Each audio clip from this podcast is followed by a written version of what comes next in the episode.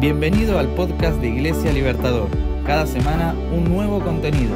Esperamos que este mensaje te inspire y te ayude en tu vida cotidiana. Bienvenidos a un nuevo podcast de la serie Creatividad. Mi nombre es Silvana Pereira y el capítulo de hoy se titula Eros y Tánatos. Les voy a contar un cuento. Agosto terminó tibio.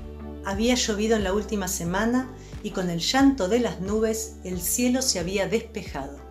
Cuando se acerca septiembre suele suceder que el viento de tierra adentro sopla suavemente y a la vez que va entibiando su aliento logra devolver al cielo todo su azul y su luminosidad.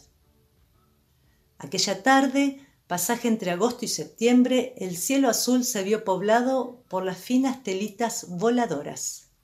En una de esas telitas venía navegando una arañita, pequeña, puro futuro e instinto. Volando tan alto, la arañita veía allá muy abajo los campos verdes recién sembrados y dispuestos en praderas. Poco a poco, el animalito fue descendiendo hacia la tierra de los hombres se fueron haciendo más claras las cosas y más chico el horizonte. Cuando la tela flotante llegó a su descenso a rozar la altura de los árboles grandes, el animalito se sobresaltó porque la enorme mole de eucaliptos comenzó a pesar misteriosa y amenazadoramente a su lado como grises témpanos de un mar desconocido. Y de repente, ¡tras! Un sacudón conmovió su vuelo y la detuvo. ¿Qué había pasado? Simplemente se había encallado en la rama de un árbol y el oleaje del viento la hacía flamear fija en el mismo sitio. Pasado el primer susto, la arañita, no sé si por instinto o por una orden misteriosa y ancestral, comenzó a correr por la tela hasta pararse finalmente en el tronco, y desde allí se largó en vertical buscando la tierra.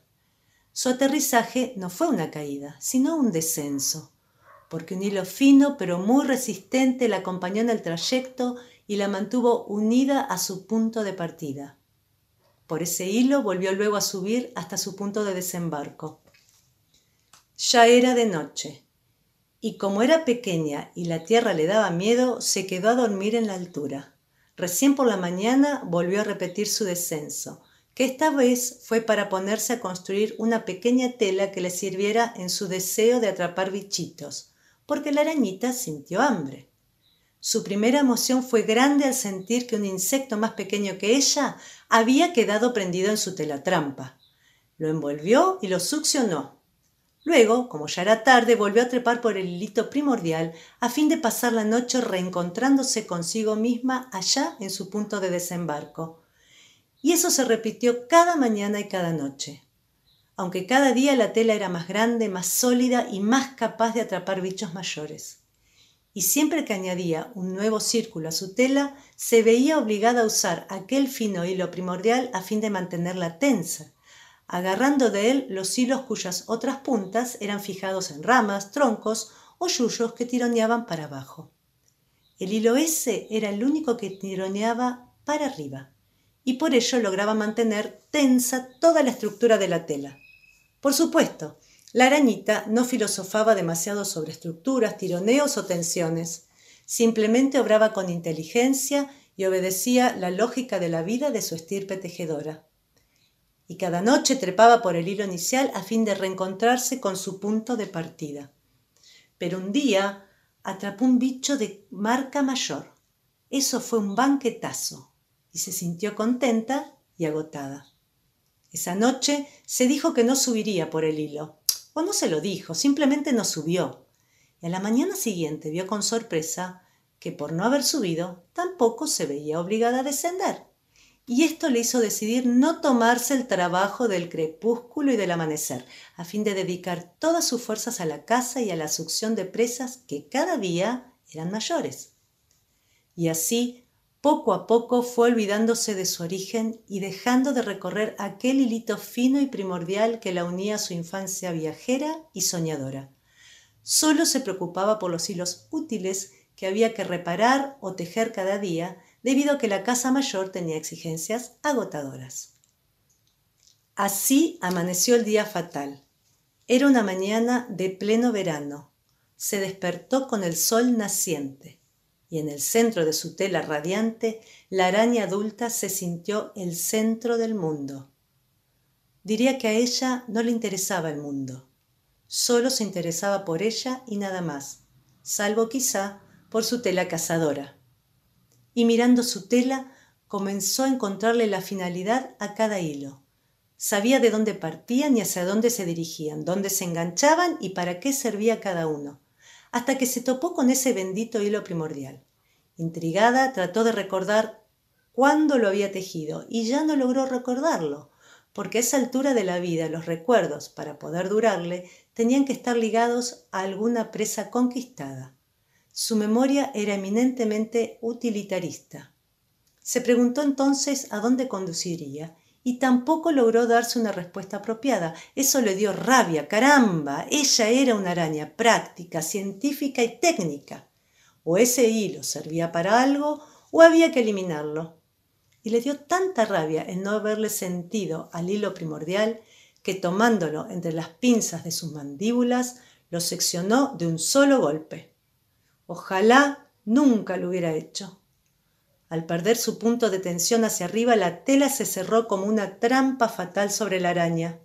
Cada cosa recuperó su fuerza disgregadora, y el golpe que azotó a la araña contra el duro suelo fue terrible, tan tremendo que la pobre perdió el conocimiento y quedó desmayada sobre la tierra. La tela, al resecarse sobre su cuerpo magullado, la iba estrangulando sin compasión, y las osamentas de sus presas le trituraban el pecho en un abrazo angustioso y asesino. Pronto entró en las tinieblas, y sin comprender siquiera que se había suicidado al cortar aquel hilo primordial por el que había tenido su primer contacto con la tierra madre, que ahora sería su tumba. El hilo primordial, de Mamerto Menapache. ¿Qué le sucedió a esa trabajadora y tejedora arañita? Si pudiéramos trazar una analogía, me pregunto y les pregunto, ¿qué constituye el hilo primordial en nuestra vida? ¿Qué nos sostiene hacia arriba para no caernos? ¿Cuál es ese lazo fundamental que mantiene toda la estructura?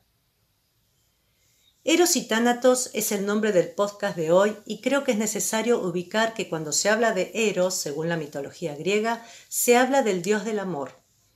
No solo se refiere al amor erótico sensual, que en la Biblia se describe tan bien en el libro del Cantar de los Cantares, sino un amor más amplio, más abarcativo, un amor que incluye la expresión creativa y los distintos tipos de amor que existen, el filial, el tierno, el ágape.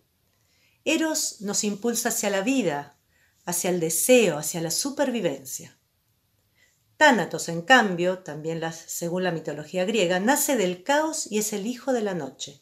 Su impulso es hacia la desorganización, la discordia, la destrucción, hacia la misma muerte. Eros y Tánatos son opuestos y como todos los opuestos, no existen el uno sin el otro. No hay presencia sin ausencia, no hay día sin noche, ni negro sin blanco, ni Eros sin Tánatos. Por lo tanto, coexisten en nuestro ser. Aquí simplemente menciono que Freud, médico y fundador del psicoanálisis, fue quien desarrolló la teoría de la existencia dentro del ser humano de dos fuerzas que conviven, el impulso hacia la vida y el impulso hacia la muerte. Nuestra existencia la transitamos en la tensión que hay entre ellas. La fuerza del eros permite que el poder del amor en todas sus formas se manifieste en nuestras vidas y la fuerza del tánatos nos impulsa hacia la destrucción y la violencia tanto propia como hacia los demás. ¿Tendrá esto que ver con la caída del hombre allí cuando desobedece a Dios su Creador y accede al conocimiento del bien y del mal? Genuinamente me hago esa pregunta. El Dios creativo sopló aliento de vida sobre la nariz de Adán y así comenzó a vivir. El Creador de todo el universo nos dio a los seres humanos su aliento, una parte suya, lo que nos da la vida, tenemos la esencia del Creador dentro nuestro y esto incluye a todos los seres humanos. Él nos conoce desde nuestra gestación. Su amorosa intervención está presente desde ese momento. El Salmo 139 dice así, Tú fuiste quien formó todo mi cuerpo, tú me formaste en el vientre de mi madre. No te fue oculto el desarrollo de mi cuerpo mientras yo era formado en lo secreto, mientras era formado en lo más profundo de la tierra. Tus ojos vieron mi cuerpo en formación, todo estaba escrito en tu libro. Había señalado los días de mi vida cuando aún no existía ninguno de ellos. Oh Dios, qué profundos me son tus pensamientos. Desde la concepción, desde la expresión erótica del amor a través de la sexualidad, desde la intimidad de una pareja, allí también aparece la gracia divina sabiendo y conociendo todo nuestro ser, desde su comienzo en el vientre materno hasta la cantidad de días que tendríamos de vida. Dios es soberano y Él es quien dispone nuestro nacimiento y también dispone nuestra muerte. Vida y muerte parecen opuestos, sin embargo, como todo ser vivo, cumplimos un ciclo. Somos mortales igual que las plantas y los animales. La diferencia es que nosotros tenemos su aliento de vida. Cuando reconocemos nuestra dependencia vital del Creador, nuestro hilo primordial, sabemos que hasta la muerte sucumbe ante el poder del resucitado. Muchas veces sentimos dentro nuestro el impulso que nos lleva hacia adelante, hacia el amor por nosotros mismos y por los demás. Esa fuerza vital se expresa en diferentes maneras y tiende al crecimiento, a la creatividad, a la integración, a la solidaridad. Todos los actos de amor son manifestaciones del eros. Los cristianos sabemos que la presencia de Dios tiene que ver con el amor porque Él es amor. Esa es su esencia. La humanidad muestra su cualidad creativa generando e inventando cosas maravillosas, aunque también puede realizar atrocidades. Recordemos que también convivimos con el impulso tanático, el cual tiende a dañarnos, a producirnos sufrimiento y a perpetuarnos en él, a perder el interés por todo. Es decir, tiende a la destrucción de la propia persona y también del vínculo con los demás, por temor, por competencia, etc. Promueve la desintegración, la desunión y recordemos que según los griegos, el tánatos proviene del caos y es hijo de la noche, de la oscuridad. Ambas fuerzas, vida y muerte, funcionan entremezcladas y eso es normal cuando predomina la tanática y ocupa el primer lugar, seguro estaremos con problemas. Primero en la relación con uno mismo y luego con los otros. Ese impulso destructivo nos anula, nos hace sentir mal, dejamos de intentar, incluso puede poner en peligro la vida misma. Podemos caer en estados psicoemocionales que requieren ayuda profesional terapéutica y esto puede sucedernos aún siendo cristianos. No carguemos encima de culpa a la persona que está sufriendo, sea yo mismo o un otro. Un teólogo alemán, Dietrich Bonhoeffer, muerto en campo de concentración por el régimen nazi, dijo, Debemos aprender a considerar a las personas menos a la luz de lo que hacen o dejan de hacer y más a la luz de sus sufrimientos. Y la Biblia nos desafía aún más lejos en el fluir de la corriente amorosa, en Lucas 6 leemos, Si ustedes aman solamente a quienes los aman a ustedes, ¿qué hacen de extraordinario? Y si hacen bien solamente a quienes les hacen bien a ustedes, ¿qué tiene eso de extraordinario? Y si le dan prestado solo a aquellos de quien piensan recibir algo, ¿qué hacen de extraordinario? Sean ustedes compasivos, como también su Padre es compasivo. La compasión es un sentimiento de tristeza ante el sufrimiento del otro. Implica la comprensión de ese sufrimiento. Es un sentimiento mayor que sentir empatía y conlleva el deseo de dar alivio a quien sufre. Seamos compasivos. Y considero que esto empieza por casa, es decir, empieza con la toma de conciencia de nuestras propias zonas oscuras, de nuestras debilidades, de nuestras necesidades subjetivas, incluso de aplicar la capacidad de perdón hacia nosotros mismos, de tomar las equivocaciones como un camino de aprendizaje, de luchar contra los miedos que tienden a dejarnos paralizados sin poder avanzar y proyectar. De saber que la obra de Dios es permanente y en su creatividad utiliza cualquier circunstancia o situación para continuar con su proceso de reconciliación, que siempre puede volver a sorprendernos y transformarnos porque Él nos ama. El que está unido a Cristo es una nueva persona, dice 2 Corintios 5:17.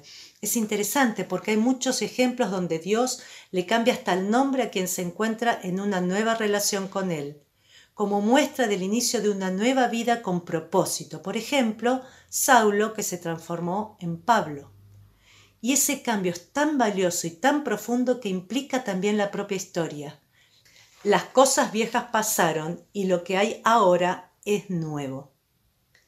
Esto es el poder creativo que nos cambia, nos modifica, nos ayuda a vincularnos con el dador de la vida y por ende a tener una vida significativa.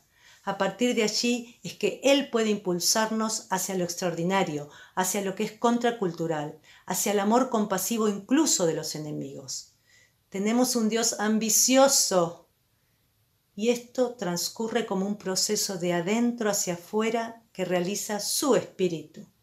Es inevitable que cuando estamos en paz, reconciliados con nosotros mismos, podemos mirar con ternura y ser compasivos con otros. El ver las propias miserias nos ubica en un lugar de humildad y de reconocimiento de nuestra necesidad vital del poder de Cristo. El Eros debe poder prevalecer con su capacidad innovadora, su originalidad, con la posibilidad que tiene de ser flexible a los cambios, sus ganas de vivir y de amar. En el malestar de la cultura, Freud dijo, es Eros, el amor el que actúa en la civilización para pasar del egoísmo al altruismo. Ser creativo es arriesgarse, es darse la oportunidad de probar e inventar, de fracasar, es alejarse de lo seguro. Jesús lo fue de muchas maneras, al acercarse a una mujer, ser menospreciado en esa cultura, al sanar en el día no permitido para trabajar, en salvar el honor del dueño de la casa cuando se había quedado sin vino para la fiesta.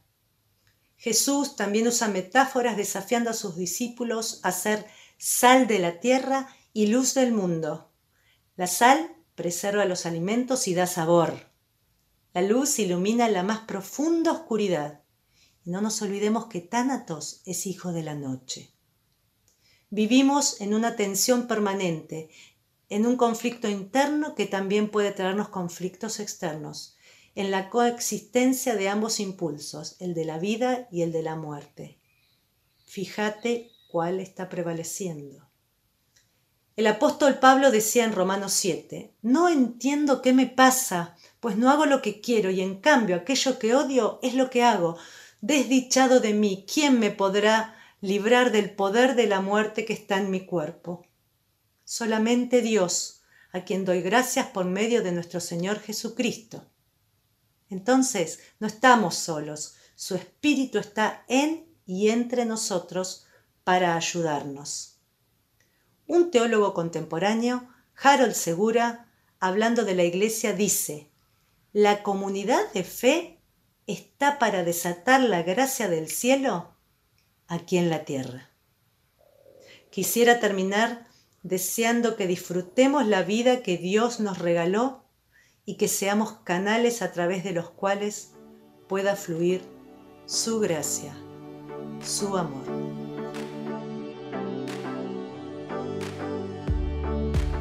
Gracias por escucharnos. Te invitamos a compartir el contenido con tus amigos. No olvides seguirnos en Instagram, Facebook y visitar nuestro sitio iglesialibertador.com.ar.